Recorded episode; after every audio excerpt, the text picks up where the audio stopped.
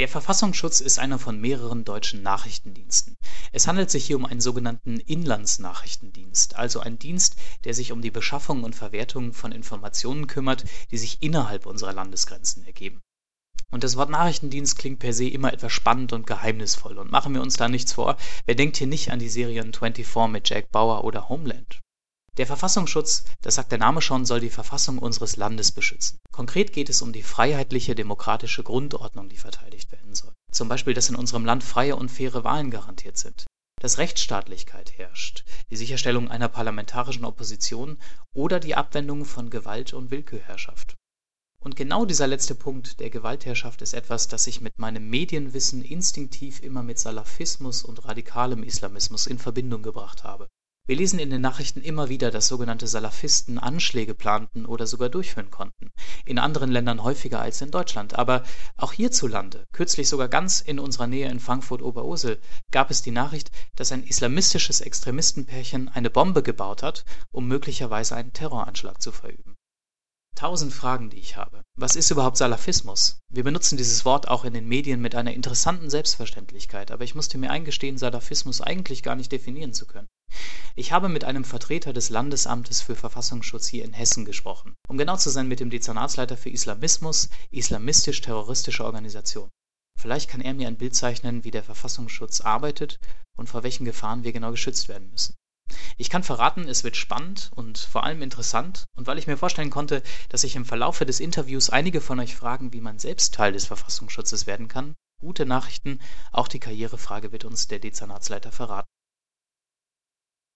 Mein Name ist Roland Johne, ich bin Dezernatsleiter Islamismus und Ausländerextremismus im Landesamt für Verfassungsschutz in Hessen. Dieses Dezernat befasst sich mit äh, Islamismus, Salafismus, also einem Kernbereich äh, des politischen Extremismus.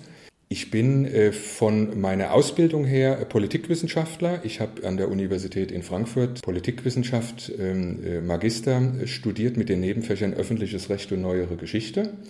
Habe danach die Doktorarbeit begonnen, bin dann nach zwei beruflichen Stationen 2006 beim Landesamt für Verfassungsschutz ähm, ähm, gelandet und seit dieser Zeit Dezernatsleiter, hier auch in anderen Funktionen schon gewesen und äh, seit 2011 in dieser Funktion Dezernatsleiter Islamismus und Ausländerextremismus. Die Angst vor dem Terror oder zumindest das Bewusstsein, dass Terroranschläge auch hier in Europa jederzeit möglich sind, scheint mittlerweile eine Konstante in den Köpfen vieler Menschen zu sein. Wie sieht die aktuelle Gefahrenlage in Deutschland und Hessen aus? Die aktuelle Gefahrenlage lässt sich äh, in der Tat so beschreiben, ähm, äh, dass wir von einer abstrakten Gefahr eines terroristischen Anschlags äh, ausgehen. Ich will aber dazu sagen, was das heißt. Wir kennen keinen Termin und keinen Gegenstand eines Anschlags, sonst würden wir ihn konkrete Gefahr nennen, sondern abstrakt heißt, wir haben viele Personen, ein Personenspektrum im Visier, von denen wir annehmen können, dass sie diese Dinge planen oder potenziell vorhaben. Das ist der Personenkreis, den wir als Verfassungsschutz im Auge haben. Und deswegen nennen wir es abstrakte Gefahr. Diese Gefahr ist vorhanden. Wir halten sie sogar für äh, durchaus sehr abstrakt vorhanden. Wenn Sie die Ereignisse in Oberursel sehen, ähm, das sind immer wieder Personen, äh, die sozusagen irgendwann in die Praxis eines Möglichen oder einer Anschlagsvorbereitung gehen. Äh, das ist, äh, das ist das, was hier in der Bundesrepublik und in Hessen immer möglich ist. Also wir können nicht ausschließen, dass ein Anschlag geplant, begonnen und hoffentlich nicht umgesetzt wird. In dem angesprochenen Fall in Oberursel war es laut Medienberichten so, dass das Pärchen für den Bau der Bombe die Zutaten im lokalen Baumarkt kaufen konnte. Kann das wirklich so einfach sein? Gibt es bestimmte Möglichkeiten, Materialien zu verbieten oder eben aus dem Verkauf zu ziehen? Wer eine solche, ein, so eine Sprengvorrichtung basteln will, sich auskennt und sich informiert, dem ist es prinzipiell möglich, sich bestimmte Zutaten auch zu besorgen. Man wird nicht dazu kommen, dass bestimmte Gegenstände nicht mehr kaufbar sind, zumal es auch zum Teil ganz normale Haushaltsmittel sind, die man für ähm, bestimmte Arbeiten benötigt. Was ist eigentlich ein Salafist und gibt es einen Unterschied zwischen Salafisten und radikalen Islamisten? Ein Salafist ähm, ist kurz gesagt äh, einer, der ähm, den Gottesstaat einführen will, also sozusagen Gottesstaatler, wenn man es äh, so bezeichnet. Das ist einer, der die ähm, Forderung erhebt und umsetzen will, dass die Gesellschaft, und das geht dann über Religion hinaus, der die Gesellschaft hier und den Staat nach Koran und Sunna, sprich Scharia, gestalten will. Dieses soll die Gesetzgebungsgrundlage sein. Das Problem für uns, wenn ich das dazu sagen darf, warum wir als Verfassungsschutz dann auf dem Plan sind, Unsere Verfassungsordnung ist in ihren Kernelementen anders strukturiert und anders aufgebaut. Wir schützen als Verfassungsschutz die freiheitliche demokratische Grundordnung, also die Kernelemente. Äh, das ist Parlamentarismus, das ist Abwählbarkeit der Regierung. Und das ist eben auch ein ganz wichtiges Prinzip, und an dem Beispiel kann ich es festmachen. Das Prinzip der Volkssouveränität. Alle Regeln und Gesetze, die hier gelten, sind von Menschen gemacht. Und wenn jetzt einer kommt und sagt, Allah hat die Gesetze gesandt, hat er ein Problem mit diesem Prinzip. Deswegen sind wir als Verfassungsschutz auf den Plan und gefragt. Verraten Sie mir etwas zu der Motivation hinter der Gottesstaatsidee von Salafisten und wie wird versucht, Akzeptanz innerhalb einer Bevölkerung zu finden? Der Salafist orientiert sich bei seiner Gottesstaatsidee an den sogenannten Altvorderen. Al-Salaf, da kommt dieser Begriff her, die Altvorderen sind die unmittelbaren Nachfolger des Propheten Muhammad, also so die nächste, übernächste, ähm, übernächsten Generationen. Dieses macht er ganz konsequent bis hin zu seinem Aussehen. Daher kommt dann auch die Bekleidung ähm, äh, und äh, da kommt auch sozusagen das äh, Teile des Outfits, weil es damals so gewesen sein soll. Der Salafist ist in dieser Auslegung seines Weltbildes sehr streng. Er lehnt die heutige Gesellschaft deswegen konsequent ab. Wir haben es also beim Salafismus mit einer sehr strengen Variante des Islamismus zu tun. Ich will das deutlich machen. Der Begriff des Islamismus geht nämlich darüber hinaus. Da zählen zum Beispiel auch die Muslimbrüder, die wir auch in Frankfurt haben, dazu. Die Muslimbrüder wollen ebenfalls den Gottesstaat. Sie haben eine andere Strategie. Die Muslimbrüder gehen den Weg der Unterwanderung. Sie gehen hinein in Staat und Gesellschaft, sie gehen hinein in unsere Institutionen, zum Beispiel der Kommune, und äh, gehen sehr stark in den Dialog mit gesellschaftlichen Gruppen, auch wieder mit Städten und Gemeinden und versuchen auf diese Weise ihre Vorstellung von Gottes Staat hoffähig zu machen, Akzeptanz dafür zu finden. Dieses ist die Unterwanderungsstrategie von Islamisten. Da ist keine Gewalt im Spiel. Die Salafisten gehen einen anderen, strengeren Weg. Sie sagen, ich gehe nicht in Dialog mit Kommune, mit Gesellschaft. Ich gehe nicht hinein in die Institutionen, sondern ich lehne diese Institutionen generell ab. Ich sage, ihr müsst weg, weil ich da bin. Insofern ist die Variante des Salafismus deutlich strenger, deutlich abgrenzender. Sie lässt nichts anderes gelten als den Gottesstaat und lässt auch keine Kompromisse zu. Während andere Islamisten sagen, solche Dinge wie Körperstrafen sind nicht mehr das, was wir umsetzen wollen. Ist das bei dem Salafisten strenger, der sagt, im Prinzip muss das alles umgesetzt werden, wie es damals war? Also haben wir es beim Salafismus mit der deutlich strengeren Variante zu tun und was uns am Salafismus Sorgen macht, dass ein Teil der Salafisten gewaltorientiert ist, mindestens Gewalt legitimiert. Dieser Aspekt ähm, äh, ist der, der besondere Sorge macht, weil er nämlich dazu führt, dass Salafisten und die, die rekrutiert werden sollen, also insbesondere ähm, muslimische Jugendliche, den Weg der Umsetzung des Gottesstaates auch mit Gewalt gehen können und dieses legitim ist. Diese Gewaltlegitimierung fängt an mit dem, was man als Verteidigungslegitimation bezeichnen kann, die Verteidigung der Ehre des Propheten. Ich verteidige also etwas subjektiv und sie geht darüber hinaus zur, sage ich mal, offensiven Legitimierung. Wenn der Gottesstaat nicht durchsetzbar ist auf friedlichen Mitteln, muss ich ihn halt oder darf ihn mit Gewalt auch umsetzen. Das ist das, was wir jetzt in Syrien, im Irak auch erleben, was wir hier feststellen, dass diese offensive Legitimierung hier Zuspruch findet. Und damit sind wir bei dem Teil des Salafismus, der gewaltorientiert ist, schon in Richtung des Dschihadismus, wobei wir den Dschihadismus als gewaltbereites Vorgehen definieren. Also diese Form des Dschihad. Ich will nicht den religiösen Dschihad gemeint haben, sondern den gewaltbereiten Teil dieses Dschihad-Begriffs. Und das ist etwas, wo der Salafismus dazu beiträgt, dass Jugendliche hier sich bereit finden, Gewalt anzuwenden bis hin zu einer Ausreise in die Gebiete Syriens und Iraks, also da, wo der islamische Staat jetzt ist. Das ist ein äh, Phänomen, was wir hier zunehmend feststellen. Und die Zahlen, die dieses dschihadistische Spektrum betrifft, steigen eben rasant an. Gibt es konkrete Schätzungen, wie viele Salafisten aktuell in Deutschland leben und kann man von bestimmten Hochburgen sprechen? Wir sind in Hessen die zweitstärkste Hochburg bundesweit. Also man kann sagen Nordrhein-Westfalen, Hessen, Berlin. Da haben wir schon die wesentlichen drei Schwerpunkte dieser salafistisch-dschihadistischen Szene. Also sind wir hier in Hessen im Rhein-Main-Gebiet auch zahlenmäßig massiv betroffen. Das sind so die Konstellationen, äh, die uns äh, Probleme machen, die uns Sorgen bereiten, weil diese Zahl ansteigt, auch bei den Salafisten, die wir bundesweit mittlerweile mit ähm, über 7000. Da zähle ich auch die Nicht-Gewaltbereiten dazu, also das Spektrum, was ich insgesamt erläutert habe. Und wir sind da in Hessen auch schon bei 1500, 1600 Salafisten. Ein Teil davon, wie gesagt, geht in die gewaltorientierte Komponente. Und die äh, keine Gewalt predigen, also die missionarisch tätig sind, das ist sozusagen ein, ein Spektrum, was die Rekrutierung leistet und was von daher nur bedingt ungefährlicher ist weil es sozusagen eine Art Durchlauferhitzer äh, hin dann in den Dschihadismus sein kann. Wie funktioniert die Radikalisierung von Menschen, die möglicherweise in den Fokus oder in den Sog des Salafismus gezogen werden?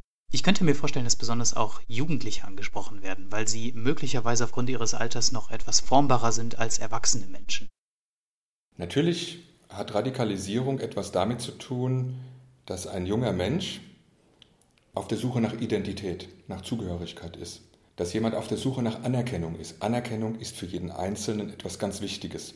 Wenn ich dann, wie der große Teil ähm, äh, unseres ähm, äh, salafistischen Spektrums und dschihadistischen Spektrums aus einer muslimischen Zuwanderungsgesellschaft komme und, und hier bin, hat man natürlich, ein, sag ich mal, eine größere Aufgabe, Identität zu finden für sich.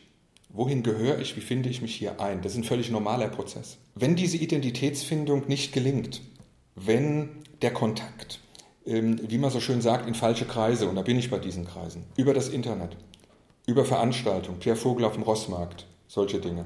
Wenn ich diesen Kontakt dann finde und meine Identität dort entwickeln kann und dort auch eine positive Rückmeldung bekomme, bin ich quasi schon in sowas wie Rekrutierung drin. Dann äh, ähm, sind viele schon auf dem Weg, dort ihre gesellschaftliche Heimat zu finden, auch ihr Gedankengut und ihre Ideologie.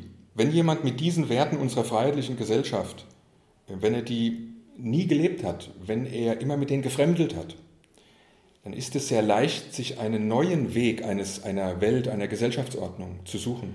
Das ist etwas, was wir in allen Extremismusbereichen sehen. Also der Kontakt zu den Rekrutierungsmedien führt dann dazu, dass eine bestimmte Zahl dann in dieses extremistische Spektrum abgleitet, dieses als ihr eigenes Weltbild annimmt und es kommt natürlich noch was dazu. Diese Medien, ob im Internet oder auch die Veranstaltungen, die sind ja im Grunde genommen für eine Altersklasse der Jugend auch gemacht, wenn Sie sich die Internetseiten anschauen. Wenn Sie sich eine Internetseite zum Beispiel von manchem klassischen Moscheeverein und die Internetseite von Die wahre Religion, dann ist klar, wer die peppiger gemacht hat, wer die jugendgerechter gemacht hat und wo eine bestimmte Klientel von Jugendlichen künftig hinklicken wird. Das heißt, eine gewisse Professionalität. Oder gucken Sie sich im Internet die Videoeinstellungen an. Die Videoeinstellungen, die ähm, als Werbeprodukte ähm, äh, sowohl hier gemacht werden, aber auch, wenn Sie den dschihadistischen Bereich sehen, aus Syrien. Die können Sie hier abrufen. Wenn Sie im dschihadistischen Spektrum eine Videoaufnahme aus Syrien sehen, dann sehen Sie im Hintergrund, das ist Syrien. Die Kulisse ist da. Dann spricht dort jemand, der Deutsch spricht. Dann spricht dort jemand, der aus Deutschland kommt dann spricht dort jemand Leute an, die in Deutschland leben. Dieses ist aus Syrien in Deutsch für Deutsche gemacht. Und das ist für einen bestimmten Teil von Jugendlichen offenbar ansprechend. Man muss es nicht selbst ansprechend finden, aber es gibt offenbar einen gewissen Teil, der dadurch ansprechbar ist in seiner Radikalisierung. Und wenn jemand ideologisch in diesem Feld drin ist und dann so etwas wie islamischer Staat in Syrien und Irak sieht, dann kommt er leicht ähm, oder dann kann er hm, in eine Schiene kommen, sich selbst daran zu beteiligen. Ideologisch gesehen ist Syrien und Irak nicht unbedeutend. Das ist anders als damals Afghanistan, Pakistan. Syrien und Irak ist das alte Al-Sham. Das ist ähm, äh, urmuslimisches Gebiet nach Muhammad.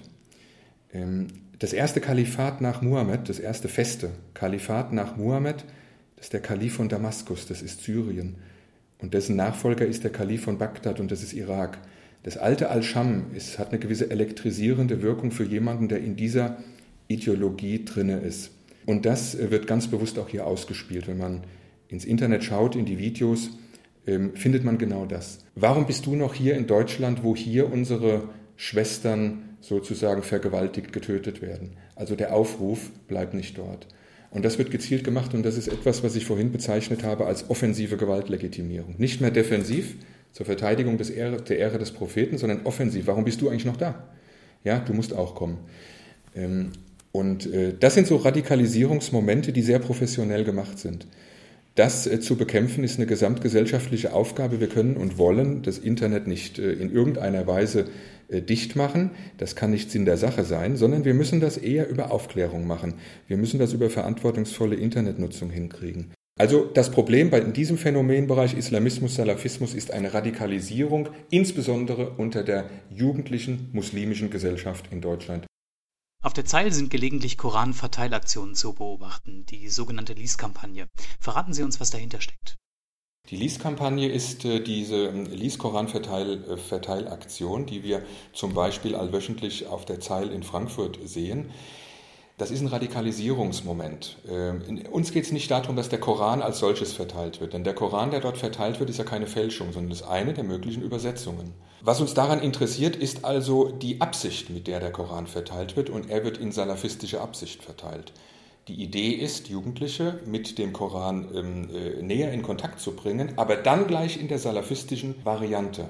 Das heißt, ein, ein Koranverständnis, welches die Salafisten als das einzig Gültige, die Orientierung an den Altvorderen, als das einzig Gültige ansehen. Dieses Lockmoment, das ist für uns äh, das Entscheidende an dieser Koranverteilaktion, weil dort ein Einstieg ist. Was unternimmt der Verfassungsschutz konkret, um gegen radikale Islamisten und Salafisten vorzugehen? Generell kann man mal sagen, dass wir so drei, drei große Bereiche. Das erste ist, dass wir natürlich diese hm, extremistische Klientel mit nachrichtendienstlichen Mitteln beobachten. Der zweite Schritt ist, dass wir dort, wo strafrechtliche Relevanz entsteht, also äh, Straftaten ähm, vorhanden sind, die Polizei in die Lage versetzen und die Staatsanwaltschaften äh, strafrechtliche Ermittlungsverfahren einzuleiten. Und der dritte Punkt ist, und der wird auch immer wichtiger, dass wir die Prävention stärken bei dem, was ich gesagt habe, die Aufklärung, um Radikalisierung überhaupt erst zu verhindern. Zum ersten Punkt, nachrichtendienstliche Mittel.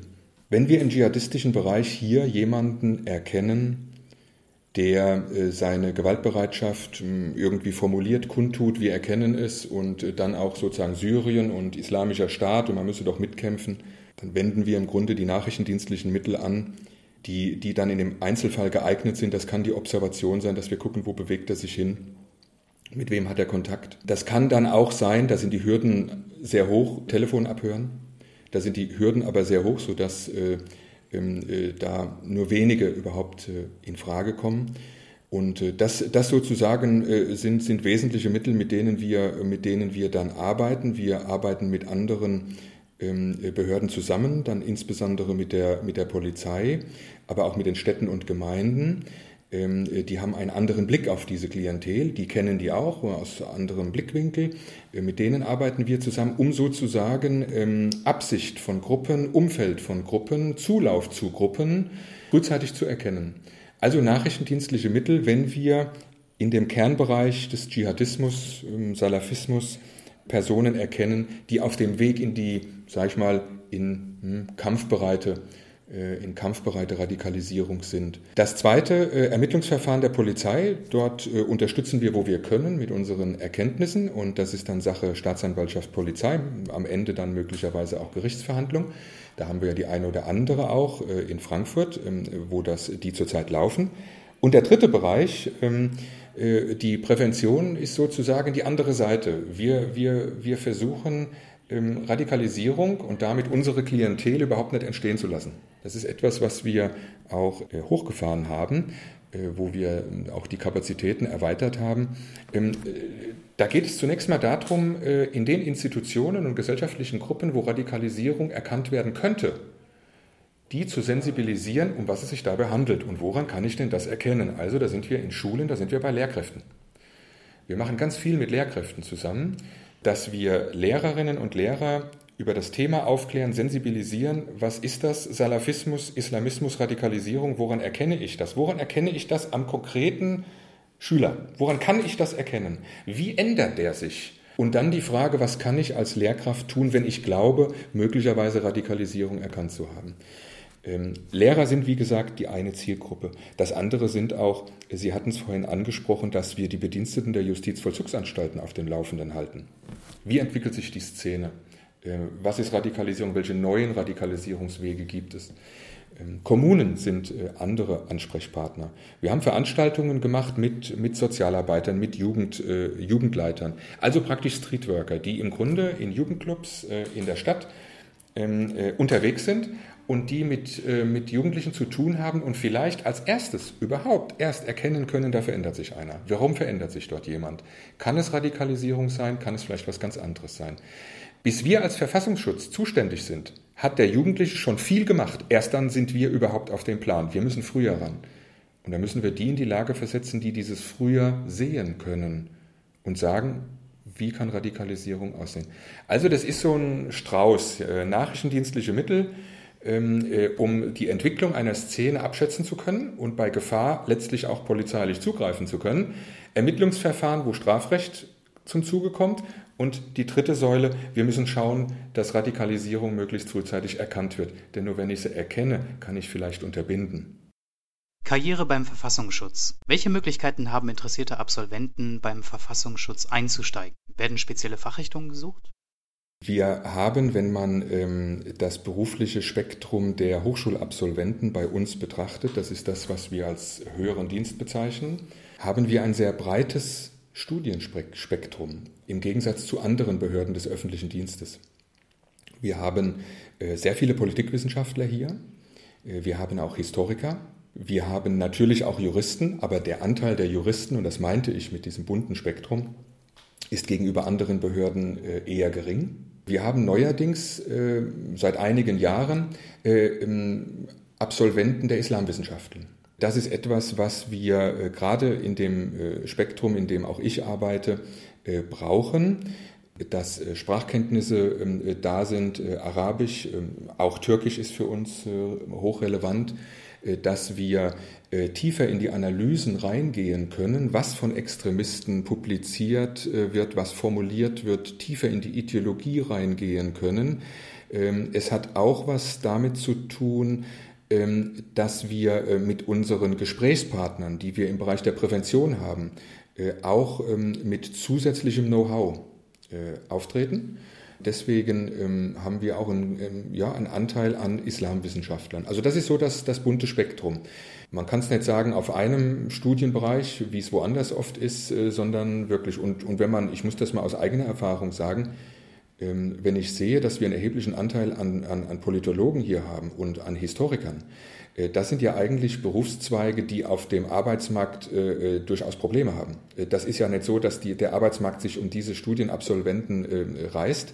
Und hier haben wir einen erheblichen Anteil genau dieser ähm, äh, Studienrichtungen. Und das finde ich eigentlich interessant. Und das ist etwas, was für diese Studienbereiche, ob Historiker oder Politikwissenschaftler, auch Soziologen meinetwegen, äh, gar nicht so auf dem Schirm ist äh, nach dem Studium. Äh, aber das ist, das ist ein Feld, wo man, wer das will, in den öffentlichen Dienst, das ist auch Perspektive für Beamtung, höherer Dienst, wer das, ähm, wer das mal durchdenkt und, und ähm, für sich für möglich hält, ist das durchaus eine Perspektive, an die man an der Uni eigentlich gar nicht gedacht hat. Bezogen auf die Arbeit beim Verfassungsschutz. Kann man sagen, dass sich der Verfassungsschutz in einen theoretischen und praktischen Teil aufgliedert? Theoretisch im Sinne einer analytischen Arbeit und praktisch im Sinne einer Aufklärungsarbeit, zum Beispiel auf der Straße? Ja, ähm, diese Aufteilung gibt es. Äh, ich gehöre äh, zu dem, was Sie analytischen Teil gesagt haben. Bei mir laufen die Informationen zusammen, die die Kolleginnen und Kollegen nachrichtendienstlich generieren. In der anderen Abteilung haben wir diejenigen, ähm, die nachrichtendienstlich arbeiten.